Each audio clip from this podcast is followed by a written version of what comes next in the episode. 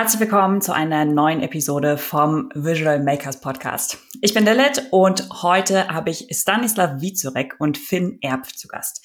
Sie beide sind von Boden und Bauschutt. Das ist eine Plattform in der Kreislaufwirtschaft, die Bauschutt quasi wiederverwertet, also eine Plattform schafft, um Bauschutt wiederzuverwerten. Und wie das genau funktioniert und warum sie ihre Plattform auf Bubble gebaut haben, das erzählen uns die beiden in dieser Podcast-Episode. Bevor es losgeht, schauen wir noch einmal kurz ins Tool der Woche. Tool of the Week. Das Tool der Woche ist ein altbekanntes und zwar Bubble. Bubble deshalb, weil wir heute im Podcast ganz viel über die Plattform sprechen. Bubble ist ein Web-App-Builder und zwar ungefähr der mächtigste, der gerade so auf dem, auf dem Markt ist. Wir, ihr könnt die drei Aspekte einer Web-App miteinander vereinen, also das ganze Thema Design. Ihr könnt wirklich pixelgenau damit eure, eure Entwürfe ähm, ins Frontend bringen. Ähm, eine Datenbank, die ihr sehr komplex gestalten könnt und Logik dahinter bauen. Also alles, was eine Web-App braucht. Ähm, wenn ihr das Tool noch nicht kennt, schaut euch auf jeden Fall mal unseren ähm, Bubble Fundamentals Kurs an. Der ist kostenlos. Ähm, da kriegt ihr für ein paar Tage eine E-Mail, jeden Tag eine, ähm, wo ihr ähm, Bubble Schritt für Schritt lernen könnt, zusammen mit Adriano unserem Content Creator bei Visual Makers. Jetzt erstmal viel Spaß mit der Folge. Herzlich willkommen, Stanislav und Finn. Ich freue mich sehr, dass ihr hier seid. Vielen Dank, wir freuen uns sehr, hier zu sein. Ja, danke Lilith, ja, ich freue mich auch. ihr habt, äh, ich habe euch gerade im Intro schon einmal ganz kurz vorgestellt ähm, und, und was ihr macht. Wollt ihr uns ähm, aber selbst auch nochmal erzählen, wer ihr seid und wie ihr dahin gekommen seid, wo ihr jetzt gerade seid? Ja, sehr gerne. Ähm, äh, ja, mein Name ist Stanislav. Ähm, ich bin der Leiter des Produkts, also der Produktabteilung bei ähm, Boden- und Bauschutt und ähm, bin einer der Mitgründer auch. Und ja, und wie wir hierher gekommen sind, äh, das kann vielleicht besser Finn beschreiben. Äh, deswegen übergebe ich direkt mal an ihn. genau. Äh, ich bin Finn und Mitarbeiter im Bereich Recruitment und Employer Branding und habe jetzt in Bezug auf Bubble viel mit den Kandidaten, also und jetzt auch jetzigen Mitarbeitern zu tun gehabt. Deshalb bin ich auch dabei. Und durch einen guten Kontakt ähm, bin ich auf Lilith gestoßen, weil mir gesagt wurde, dass Lilith ganz viel Erfahrung im Bereich Bubble hat und ich vielleicht mal mit ihr sprechen sollte, um einfach unser Recruitment in dem Bereich auch zu verbessern und vielleicht auch einen Input zu bekommen. Oder auch mit den Kursen, die sie hat, vielleicht auch unsere Mitarbeiter zu unterstützen. Ja, genau. Der Kontakt kam, glaube ich, vor, vor ein paar Monaten und in der Zwischenzeit haben wir uns tatsächlich schon ein, zwei Mal in, in Live gesehen. Äh, ja. ganz, ganz cool in Hamburg und Berlin. Und auch nochmal so ein ganz neues, ganz neuer Aspekt, der das ganze Thema No-Code und so mit sich bringt, dass einfach Arbeitswelt und Recruiting sich ja auch oder die Rollen sich ja quasi einfach verändern. Ähm, auch mhm. dadurch, dass es neue Tools gibt und neue, ähm, ja, die neue Art zu arbeiten quasi. Ähm, aber bevor wir reinsteigen in das ganze Thema ähm, No-Code und Low-Code, wollt ihr uns da einmal erzählen, was äh, Boden- und Bauschutt eigentlich genau macht?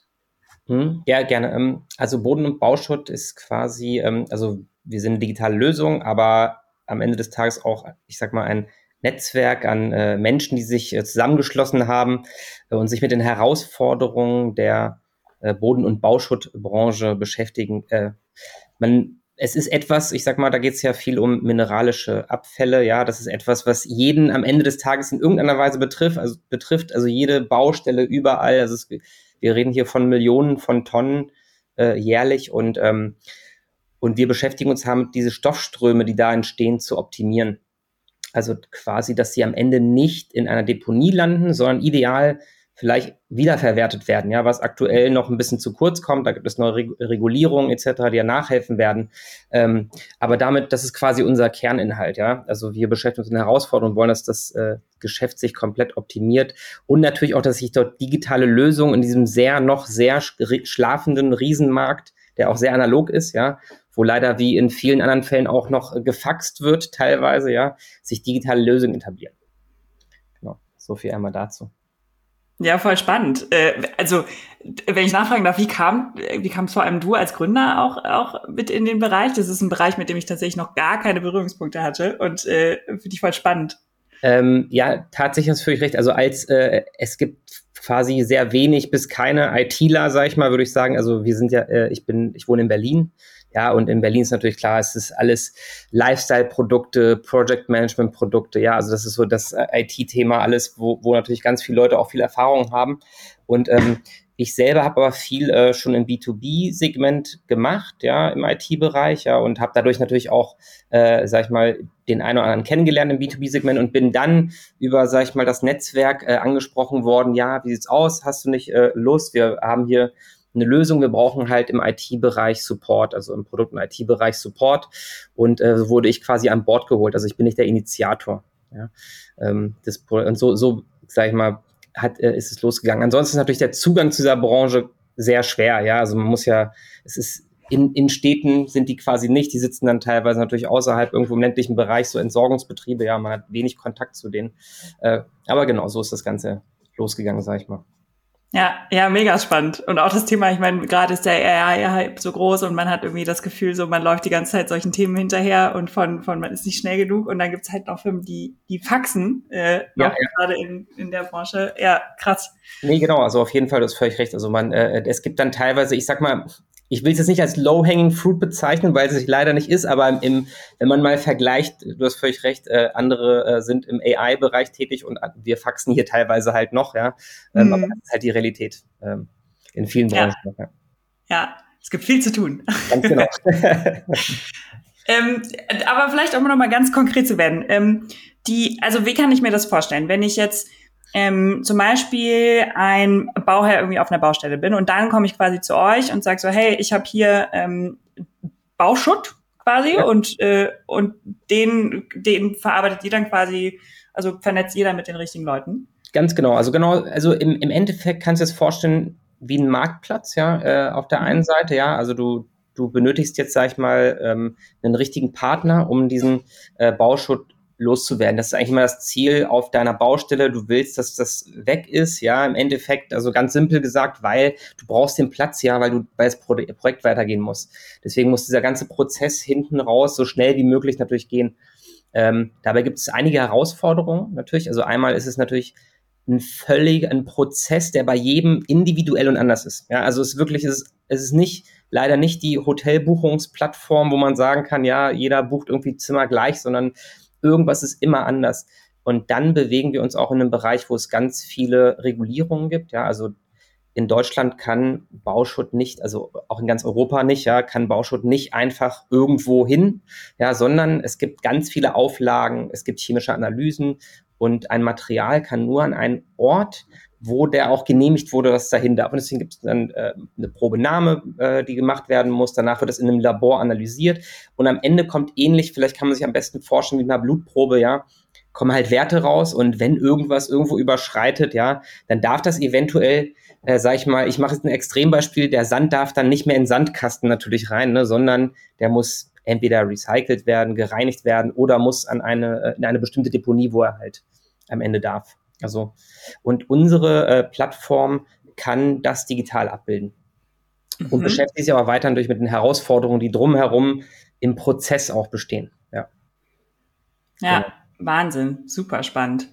Und genau diesen, diesen Marktplatz habt ihr, da habt ihr euch entschieden, das Ganze mit Bubble zu entwickeln, richtig? Genau, ganz genau. Also ähm, ähm, die Entscheidung ist quasi, also vielleicht ist ein bisschen auch die Historie hier ein bisschen interessant im Endeffekt, wie man, mhm. wie man äh, überhaupt dahin kommt, ob man es mit Bubble macht oder nicht. Ja, ähm, äh, da fängt es an. Also äh, das war nicht die erste Bubble-Lösung, ähm, die, äh, die wir gebaut haben, ja, quasi, oder mit der ich Erfahrung habe. Es ist auch nicht die erste No-Code-Lösung, mit der ich Erfahrung habe, sondern wir, ähm, ich habe mit verschiedenen Leuten mit Webflow schon Erfahrung gesammelt, schon im Jahr mhm. äh, 2000, ich weiß nicht, 15, 16, 17, irgendwie um den Dreh rum, ja.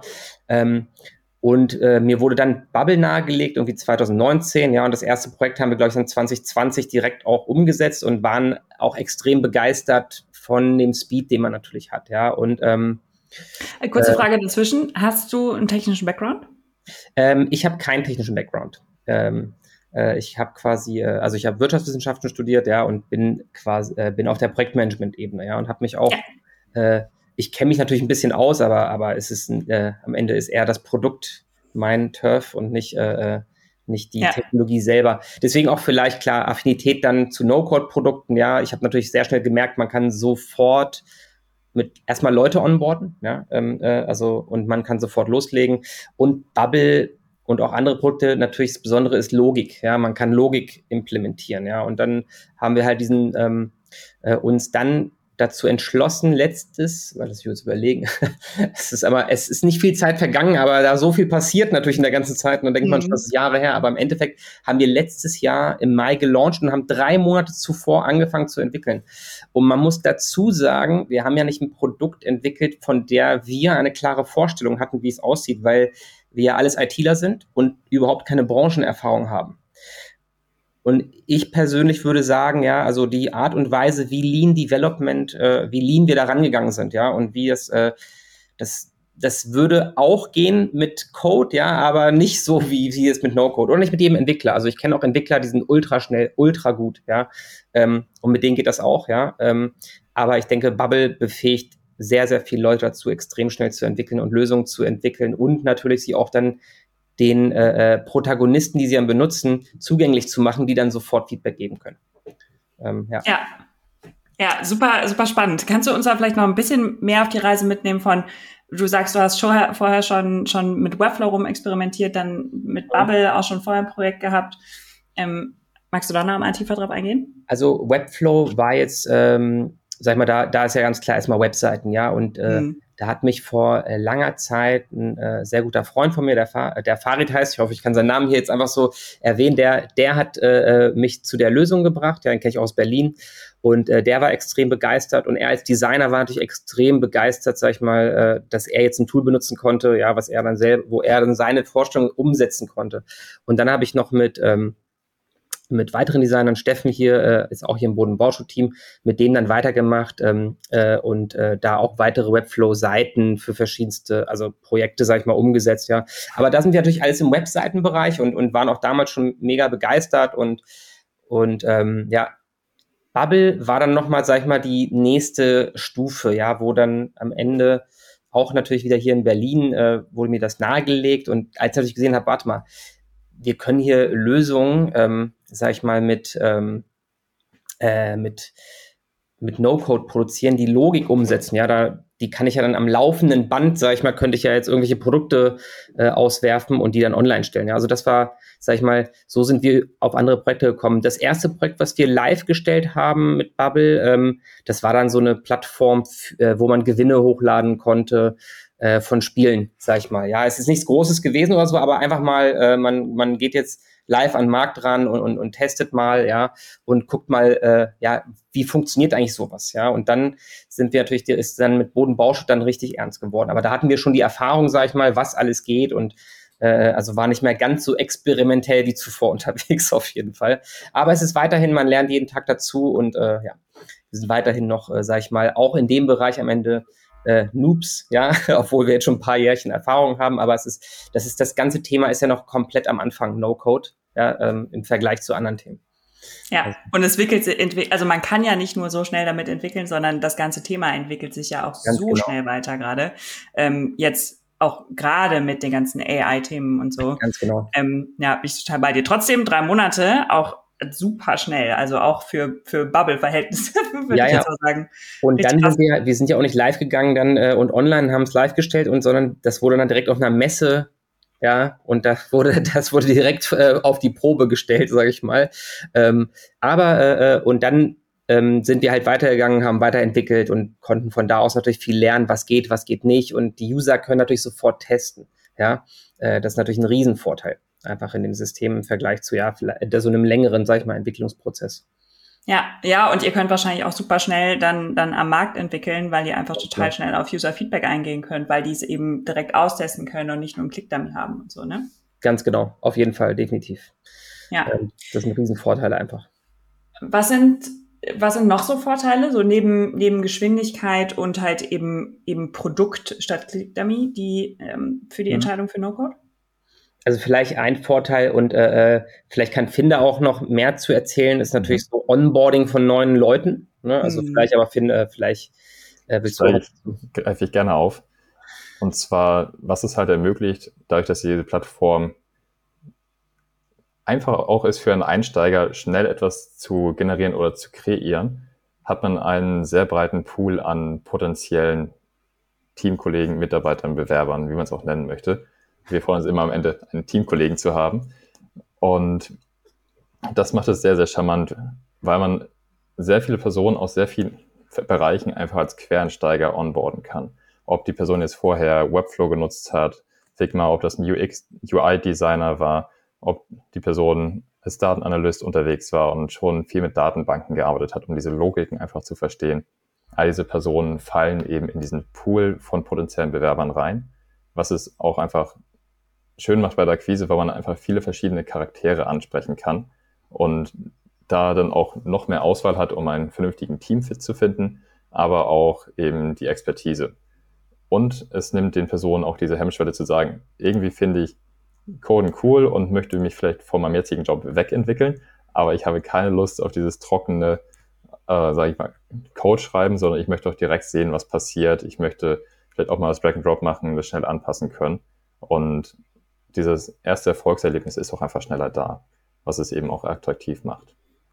Ja, das, ja, total. total ähm, bei, aus Unternehmersicht auch natürlich ist es auch ein Riesenvorteil, natürlich, wenn man neue Leute onboardet und ich sag mal nicht erstmal, es dauert natürlich, wenn man einen Coder onboard, der nicht viel Erfahrung hat, ja, dann, ja, ähm, wie lange dauert es, bis der produktiv mit dabei ist, ja, ähm, äh, kostendeckend auch mit dabei ist. Das, das kann einfach ein bisschen dauern, ja, müssen wir uns nichts vormachen. Mhm. Bei Bubble geht das einfach ein Vielfaches schneller, ja, also der, ich, ich würde sagen, in ein, zwei Monaten hat man jemanden eigentlich schon produktiv an, Bo an Bord, ja, also ähm, das, das geht dann deutlich schneller, ja, und, und ja, was, ähm, was Finn auch meinte, es ist einfach extrem motivierend für die Person selber, ähm, zu sehen, ja, okay, es geht weiter, es geht weiter, Leute freuen sich über neue Feature und, und, und, ja, und können dann sofort Sachen testen. Und wenn immer mal sagt, ja, kannst du mal schnell hier das und das machen, ja, dann zack, ist es umgesetzt, ja, also, ja, sind auf jeden Fall sehr viele äh, spaßige Themen. Ja, und was ja. das auch schön macht, ist, die Personen, die dann ins Coding reinkommen wollen, bei uns arbeiten die zum Beispiel ja auch viel mit den Entwicklern zusammen.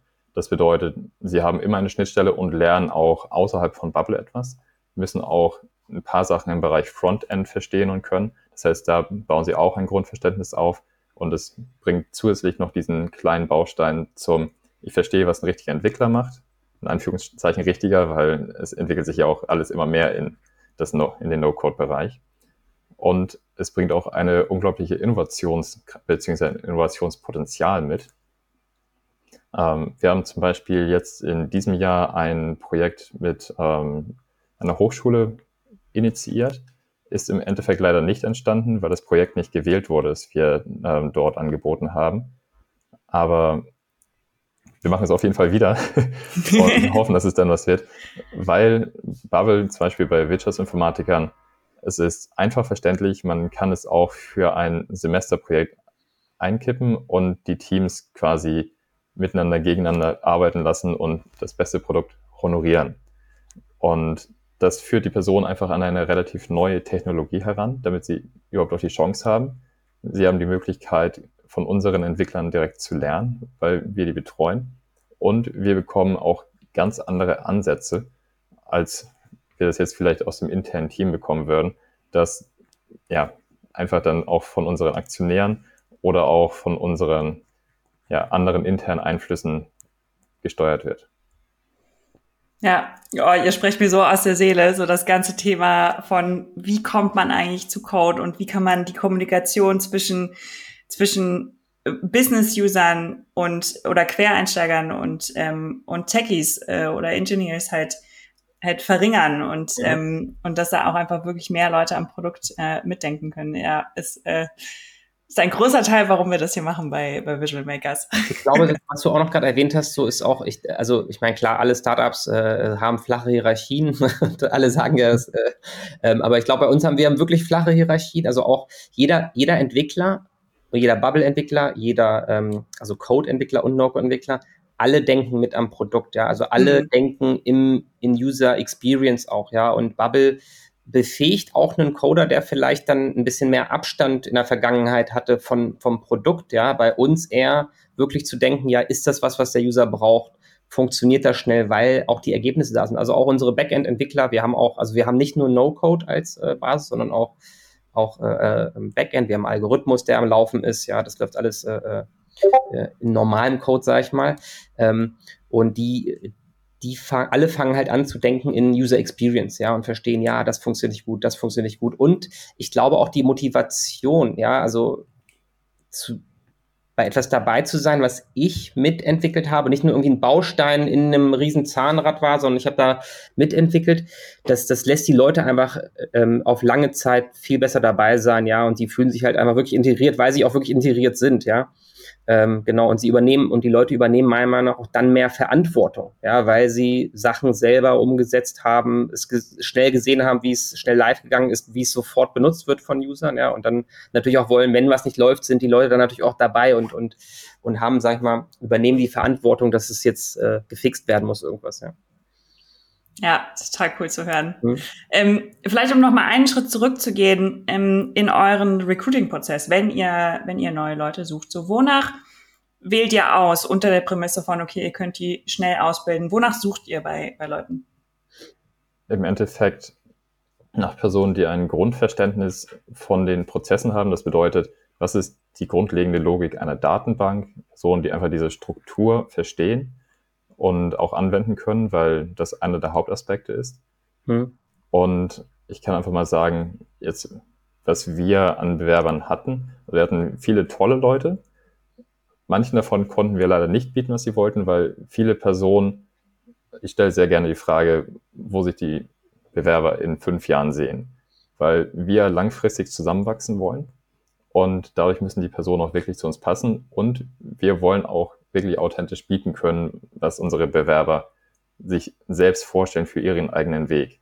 Und oftmals, wenn Personen schon ein bisschen mehr Frontend-Erfahrung haben, ein bisschen mehr in Richtung Fullstack gehen, ist das Ziel, ich möchte in fünf Jahren Senior Fullstack Developer sein. Und da sagen wir dann immer, kann sein, dass wir das bieten können. Es ist aber momentan noch nicht hundertprozentig in Aussicht. Und das spiegelt auch sehr stark wider, dass No-Code auch einfach etwas neuer am Markt ist und gar nicht unbedingt in der Perspektive der Bewerber, dass es ein Karriereweg ist, dass man sagt, hey, ich werde jetzt wirklich professional im No-Code-Bereich, weil das ja auch immer mehr gesucht ist und auch vielleicht der Gedankengang, hey, ein Senior Full-Stack-Entwickler verdient gutes Geld, ein Senior No-Code-Developer hat sehr großes Potenzial, vor allem wenn man sich anschaut, dass die wirklichen Professionals am Markt oftmals alle selbstständig sind und ähm, auch gute Honorare, Honorare verlangen. Das heißt, wonach wir schauen, sind wirklich Personen, die sich im Endeffekt auch vorstellen können, diesen No-Code-Weg zu gehen. Und wenn man sagt, hey, ich committe mich jetzt für zwei Jahre, mache das, wenn es für mich nicht passt, so be it. Wir gucken und hoffen, dass wir eben einen weiteren Weg finden intern. Und wenn sich jemand auch im Frontend mitentwickeln möchte, im Backend, dann können wir das auch bieten. Aber zu sagen, hey, eigentlich soll es in die No-Code-Richtung gehen, ich will aber hundertprozentig in die Full-Stack Senior Developer-Richtung, da müssen wir dann sagen, das passt eben nicht und schauen auf Personen, die sich wirklich vorstellen können, ich mache, gehe diesen No-Code-Weg, ich vertraue darauf, ich vertraue darauf, dass ich auch das lernen kann, was ich lernen möchte nebenbei. Und wenn es nicht passt, ähm, dann passt es eben nicht. Und dann findet man hoffentlich interne Lösungen, wie man sich weiterentwickeln kann.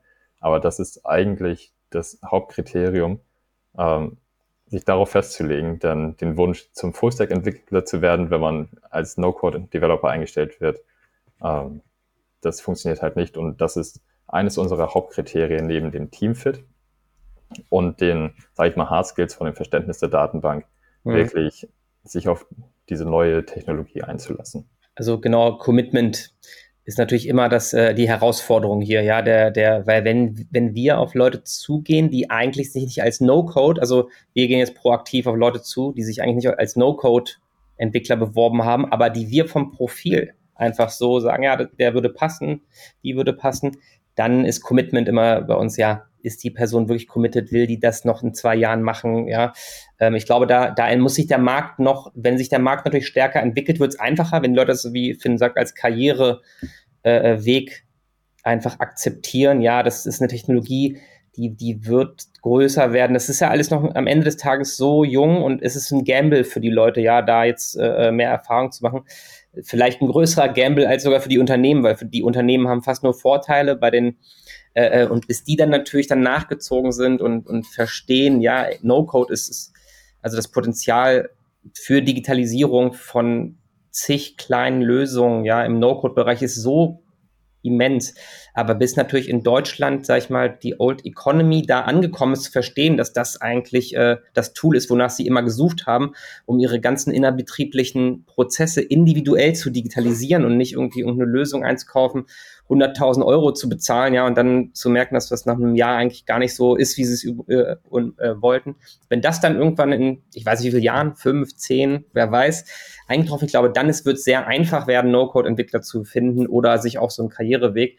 Aber wir sind natürlich die hier die Pioniere aktuell noch, ja, und äh, äh, und die Leute, die mit uns an, äh, also starten, gehören halt auch zu den Pionieren am Ende. Ja, die entscheiden sich für einen Weg, ja, glauben daran und äh, ja. Genau. Ja, spannend. Okay, okay. Ich habe also bei, bei den Unternehmen bin ich komplett bei euch. Äh, so die, so manche werden noch noch fünf Jahre, manche zehn Jahre brauchen, aber es kommt so langsam, dass verstanden wird, so, okay, mhm. wir brauchen ein bisschen mehr als ein Monolith-Tool für Digitalisierung und um wirklich auch auch unsere unser ganzes Unternehmen und unsere Teams und so mitzunehmen. Ähm, von den von der anderen Seite ähm, fände ich noch spannend. Habt ihr sprecht ihr da vorrangig vor allem auch eher Leute mit technischem Background an oder sind das auch viele ohne technischen Background? Wir hatten gesamt viele Personen mit technischem Background, aber auch UX-Designer, Webdesigner und weitere. Im Bereich Webdesigner haben wir oft das Thema gehabt, dass die Personen wirklich auch sagen, hey, ich bleibe jetzt im Webflow-Bereich, ich mache genau das weiter, ich hab, verdiene damit schon mein Geld, ich möchte nicht umschulen. Ja. Obwohl da eben das Potenzial besteht.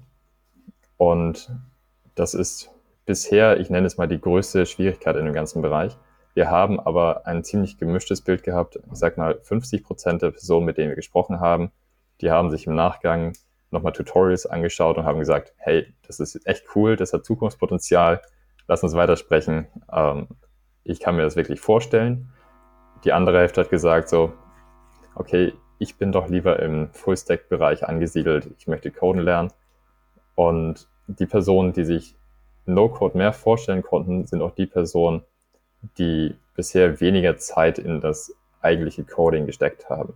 Das heißt, ja. die haben schon grundlegende Erfahrungen, haben, sind vielleicht Junior Frontend Developer, haben ein Iron Hack gemacht, ein Bootcamp und so weiter und sagen sich, eigentlich ein cooler Weg, aber ganz ehrlich, ich gehe mit der Idee mit. Das klingt cool.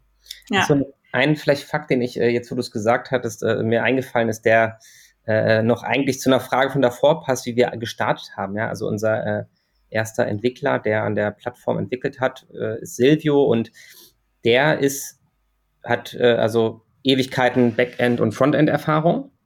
Und natürlich ein Softwareentwickler mit viel Erfahrung, wenn man den an Bubble ranlässt, der ist natürlich noch schneller als jemand mit keiner kann, der versteht natürlich, was im Hintergrund da passiert, ja, und, und, und geht im Endeffekt eventuell früher mal einen richtigen Weg als jemand, der komplett ohne Coding-Erfahrung daran geht. Ja? Also das, das war sicherlich auch noch ein Vorteil. Ähm, also und auch äh, Silvio, der viel Erfahrung hatte, aber auch offen solchen Lösungen gegenüber ist, der konnte dann als Entwickler, hat er sofort gesagt, ja, ist ein super Tool, mega. Ne? Also er könnte sich das vorstellen, weiter einzusetzen, ist aber natürlich noch weiter parallel am äh, Coden. Ja, genau, wollte das nochmal erwähnen, weil ja. es ein wichtiger Teil ist unserer Story. Total. Und auch der, der, die, da direkt von Anfang an die Magic mit dabei zu haben, No-Code mit Code verbinden zu können, ne? dass man ja. entscheiden kann, okay, Teile bauen wir, wie zum Beispiel euren Algorithmus, bauen wir mit Code ja. und Teile eben, eben mit No-Code. Ähm, und da so Best of both worlds quasi zu haben, ne? weil das ist ja auch genau. was, was wir auch ganz klar vertreten von, es geht ja nicht um entweder oder, sondern es geht ja um, welche Technologie ist am sinnvollsten für welchen Aspekt des Produktes oder welchen Aspekt des genau. Unternehmens. Und das in Verbindung ist einfach die größte, also mehr, mehr Power geht ja nicht. Ähm, ja, ja, ja. Und was ich auch noch ganz spannend finde, auch nochmal zum Thema Recruiting, aus unserer Erfahrung ist No-Code auch gerade oder ein Riesenpotenzial von No-Code gerade für, ähm, für Generalisten. Also mhm. die, ähm, die eben nicht eine Sache in eine Sache ganz spezifisch rein wollen, sondern eben auch Produkt mitdenken, auch ähm, Stakeholder Management und sowas mitdenken, ne? auch Marketing vielleicht auch mitdenken. Also aus verschiedenen Richtungen Sachen kombinieren können mhm. und dann eben mit No-Code den technischen Hebel nochmal zu haben, um genau sowas umzusetzen. Ja, ja, ja. Ja. Was sind denn so eure größten Learnings äh, aus der Arbeit mit, mit No-Code?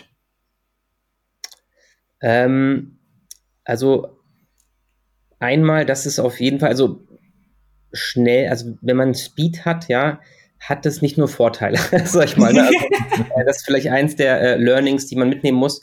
Aus, äh, wenn wir in der Produkt, äh, ist es natürlich super, aber im Unternehmen kann das mal schmerzhaft sein, ja, weil man man ist schneller als der äh, Kommunikationsweg eventuell ist. Speziell, wir sind ein mhm. Remote-Unternehmen und Remote-Unternehmen haben natürlich, sag ich mal, einen höheren Bedarf zu kommunizieren, also, also proaktiv zu kommunizieren, als jetzt, sag ich mal, äh, wie es noch klassisch vor ein paar Jahren war. Wir sitzen alle im gleichen Büro und, und die Kommunikation fließt einfach und und No-Code hat äh, hier, sag ich mal, ist, ist vielleicht teilweise ein bisschen zu schnell ja, man ist halt so schnell und auf einmal nächsten Tag ist was anderes. Der Sales-Mitarbeiter hat das nicht mitbekommen, ja, und, und da ist bei der Präsentation, ist hier ist ein neues Feature, da ist ein neues Feature angekommen. Sag ich mal, das sind die Learnings. Man muss dann äh, äh, andere Prozesse anpassen, beschleunigen, verbessern und wir sind da immer noch am, am Arbeiten, ja. Also wir haben es immer bis jetzt, ich meine, klar, wir sind jetzt äh, seit einem etwas über einem Jahr live, ja, wir haben es bis jetzt nicht geschafft, sag ich mal, andere Prozesse so zu optimieren, dass sie diesem, äh, dass sie, dass sie nicht wehtun, ähm, äh, im Unternehmen, sag ich mal. Äh, das ist sicherlich eins der größten, äh, äh ich sag mal, ich will es ja nicht mal als negativ darstellen, weil es ja weiterhin, das ist ja was Positives, schneller zu sein, aber, aber es ist äh, nicht für jeden immer gut, ja. Also andere Leute sind dann, ah, jetzt ist das schon wieder neu und hier und, und ich wurde gar nicht informiert, ja, und wir haben wieder was gemacht, was und äh, äh, aber klar, das ist sicherlich eins äh, äh, unserer, also meiner Learnings. Nicht, Speed ist nicht immer nur, nur gut, äh, kommt nicht immer gut an bei allen. Ja, bietet auf jeden Fall auch Herausforderungen. Ja, ja. ja. Ansonsten, hast du noch was aus, zu ergänzen aus, aus äh, Recruiting und Acquisition-Sicht? Als Learning genau das, was ich schon gesagt hatte, ist es das Commitment der Leute, dass sie sich wirklich auf diese Software festlegen wollen. Dann noch das Learning, dass die eine Seite erkennt, dass es poten wirklich Potenzial hat, auch für die Zukunft. Und die andere Seite weiter ihrem Wunsch verfolgt, was genauso viel Potenzial hat für die individuelle Person. Und man darauf wirklich offen sein muss, um einen, sage ich mal, breit genügenden Bewerberpool anzusprechen und verschiedene Charaktere mit an Bord zu bekommen. Und auch immer mein persönlicher Wunsch, dass wir vielleicht jemanden bekommen, der viel als Datenanalyst beispielsweise gearbeitet hat, jemanden, der vielleicht im UX-Bereich schon mal unterwegs war, jemand, der Entwicklungserfahrung hat, um diese verschiedenen Potenziale einfach an Bord zu holen. Und auch, ja. dass man darauf achtet, dass man No-Code selbst, wenn man das auch präsentiert, gut genug, ich sag mal, verkauft und auch äh, vorträgt, einfach um zu zeigen, dass es Potenzial hat und dass es eben ein Karriereweg ist. Ja, ja, spannend. Wie würdet ihr denn ein gutes No-Code-Tool definieren? Braucht das bestimmte Aspekte für euch? Mm, also, ich würde so sagen, es, es muss einem diese ganzen Standard-Feature, die gerne als Standard-Feature äh, äh die muss es einem erstmal abnehmen. Ja, also ich sag mal. Was Web, genau meinst du damit? Ähm, Passwort vergessen, ja, also mhm. Logins, ja, das, das läuft alles dann stabil. Also das ist natürlich eine Sache. Dann, ähm, ich meine, ich habe selber Erfahrung hauptsächlich mit Webflow und, ähm, und, und Bubble und und bei Webflow ist natürlich ganz klar nicht nur der, äh, der Zugang zum Tool, der für jeden gut gemacht ist, ja, sondern es ist auch die Community die dahinter steht. Also man, man mhm. geht drauf und man findet andere Projekte und sowas. Das ist bei Bubble noch nicht, nicht ganz so stark wie bei Webflow. Webflow ist da deutlich überlegen. Ja, es gibt die Webflow University und, und es gibt eine große Community, es gibt internationale, äh, also international große Seiten, sage ich mal, äh, die man sich angucken kann, ja.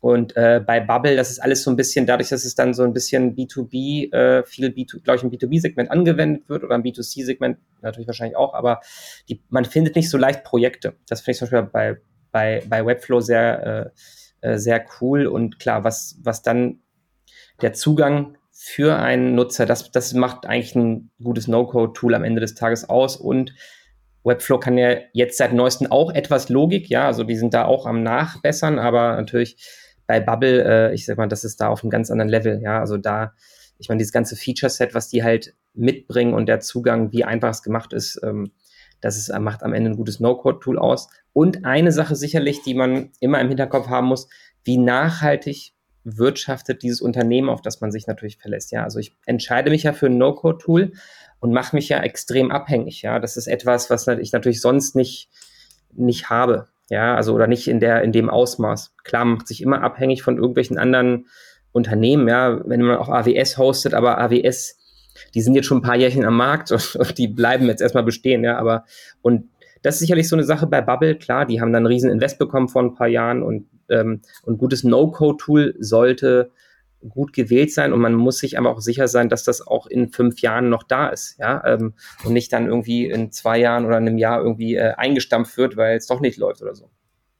Ja. Hm, da würde ich tatsächlich widersprechen, ehrlich mhm. gesagt, mhm. weil, also ich finde, es kommt immer darauf an, was man, was man bauen will. Wie zum Beispiel in eurem Fall, wo ihr auch erstmal rausfinden musstet, wie funktioniert sowas eigentlich am Markt und wie funktioniert so eine Plattform, finde ich es auch selbst wenn man sich nicht hundertprozentig sicher ist, was man sich, glaube ich, sowieso nicht sein kann, ob das Tool in fünf oder zehn Jahren, ich glaube, man kann relativ sicher sein, dass Bubble in fünf bis zehn Jahren noch besteht, ja. aber so, so, und trotzdem verschafft euch das ja so unglaublich den, den Vorteil der Schnelligkeit. Ähm, und der, ihr könnt einfach schnell am Markt testen, gucken, was funktioniert und dann auch immer noch on the way rausfinden, okay, baut ihr bestimmte Teile mit Code oder, oder eben nicht. Ähm, oder iteriert nochmal auf einem Tool. Ähm, ich glaube, dass das je nachdem, was der Use Case ist, dass das oft den größeren Vorteil bietet ähm, und quasi diese, diese, dieses Risk von, okay, vielleicht ist die Plattform nicht mehr da, ein bisschen überwiegt. Ja, ja. Nee, da, da hast du durchaus recht. Ähm, auf jeden Fall. Für mich ist, glaube ich, nur jetzt, ich bin schon vielleicht da, für mich ist Bubble oder es ist kein Prototyping-Tool für mich. Ja, für mich ist das, ja. das, was ich als No-Code benutze, ist nachhaltig für mich, weil ich daran glaube einfach, dass das bestehen bleibt. Ja, es ist halt klar, der Vorteil, äh, auch wenn es nur ein Jahr ist, klar, ich habe was gebaut, ich habe ich hab mehr als einen Prototypen, aber für mich ist das in, in, in vielerlei Hinsicht äh, äh ja eine ewige Lösung, sage ich mal, ja, für viele Prozesse, ja, und deswegen achte ich stark darauf, ja, dass da einfach die nachhaltige äh, Sache dabei ist. Aber klar, du hast völlig recht. Die Vorteile sind für viele einfach auch im Designprozess, ja, einfach los raus. Rapid Prototyping ist, ist Bubble ein Idealtool zum Rapid Prototypen, ja, und dann einfach ja. herausfinden, also absolut, ja. Ja. Äh, nutzt ihr denn noch andere No-Code-Tools außer, außer Bubble? Also Bubble und äh, Webflow, ähm, also die beiden ähm, ja. äh, dominierend. Wir haben ein bisschen äh, mit anderen Low-Code-Tools Erfahrung, ja, also äh, Node-RED, aber das ist, ich weiß nicht, also das ist eher schon sehr, äh, äh sehr techy, ja, für, für andere Use Cases. Ähm, Willst du kurz erklären, also ganz grob, was für, für was für Use Cases ihr Node-RED ne, nutzt? Also Node-RED ist eher, ähm, das ist ja eine Daten, äh, sag ich mal, eine visuelle Programmiersprache und da geht's dann eher um äh, Schnittstellen, da kann man dann Umrechnung. Ich bin da an der Stelle kein Experte bei Node-RED, also deswegen will ich, will ich aufpassen mit dem, was ich hier sage. Also ich kenne mich da wenig aus, aber damit auch ein bisschen Erfahrung. Also da, da kann man dann äh, Schnittstellen mal schnell anbinden, Umrechnung machen etc. Ja, und viele andere Sachen, aber genau, ja. das ist so.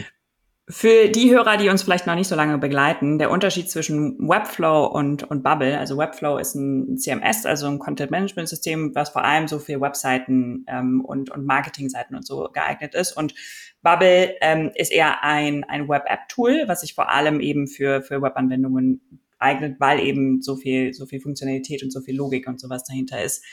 Ähm, genau, das nochmal zur kurze Erklärung für die, die noch nicht so lange beim Visual Makers Podcast dabei sind. Und vielleicht noch äh, hinzugefügt bei Webflow, äh, die probieren natürlich aufzuholen am Logikbereich. Also das, was Bubble in Logik und Backend kann, will natürlich Webflow aufholen und die haben natürlich auch schon Ankündigungen gemacht und ich bin mal gespannt, weil die Competition ja extrem gut ist für uns, ja, also je mehr Leute, äh, je, mehr, je mehr Unternehmen, je mehr Geld in den Markt reinwächst, ja, desto besser natürlich für, für uns die Nutzer, sag ich mal auf jeden Fall. Ja. ja. das stimmt. Obwohl ich spannenderweise äh, Webflow und Bubble gar nicht in denselben Bereich äh, ziehen würde, weil, weil die, ja, es gibt ein bisschen Logik bei, bei Webflow und so, aber ich würde es eher in einen Topf mit, ähm, weiß nicht, Softer, Stacker und, und so Kram, Kram schmeißen, wo ich halt wirklich diesen ganzen, auch diese vorgebauten Komponenten für sowas, wie du eben gesagt hast, User Login, Authentication und so, und dass die also ich glaube eigentlich, das in Kombination, Kombination zu nutzen, Webflow und, und Bubble, gerade mit dem neuen Bubble Pricing, was ja sehr teuer wird, wenn man viel Traffic auf der Seite hat, äh, was ja dann nicht so gut für eine, für eine Website ist, ähm, wo aber Webflow dann wiederum sehr stark drin ja. ist. Ähm, aber da bin ich auch total gespannt, äh, wie sich das noch entwickelt und ob es dann doch vielleicht eher so ein All-in-One-Tool wird. Mal schauen. Ja, ja, ja, ja. Ja. Ähm, Was würdet ihr denn aus eurer Erfahrung anderen Unternehmen raten, die auch mit No-Code vielleicht starten wollen? Ähm, ja, das ist, äh, ich sag mal so, ich glaube, es kommt gut äh, ganz drauf an, wer baut denn die Lösung? Ja, ich meine, klar, wenn man jetzt als Unternehmer dasteht und man will loslegen, ist, glaube ich, die Person, mit der man das macht, mit Abstand das Wichtigste. Ja, mhm. klar, muss man die richtige, Lö äh, äh, sagen wir mal, ich entscheide mich für Bubble. Ich muss ja eine Person haben, die, die all die Skills ersetzt, die ich selber nicht habe. Ja, und das ist leider nicht nur das Coden, wie man dann denken würde, sondern es ist auch Verständnis für Design, Verständnis für, Verständnis für User Experience, also all die Sachen.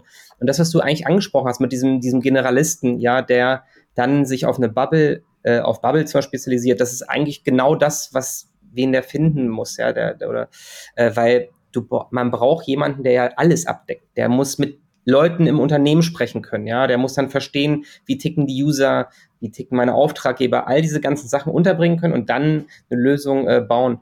Und dann, na klar, äh, äh geht es auch darum, wenn ich, ich muss mich ein bisschen auseinandersetzen, auch als Unternehmer mal mit dem Markt, ja, was gibt's denn da für No-Code-Lösungen? Auch mhm. da, also es reicht vielleicht schon, wenn man natürlich jemanden gut kennt, dem einfach zu vertrauen, aber wenn man natürlich komplett ohne äh, ohne irgendwie Know-how sollte man sich erstmal irgendwo gut informieren, ja, mal sich den Markt anschauen und dann natürlich, klar, ist es am besten, ein paar Referenzprojekte anzugucken von der Person. Ja, gibt es schon was? Ja, oder ähm, ja, also das wären meine Vorschläge. Und auf jeden Fall, man sollte keine Angst haben, davor es zu benutzen.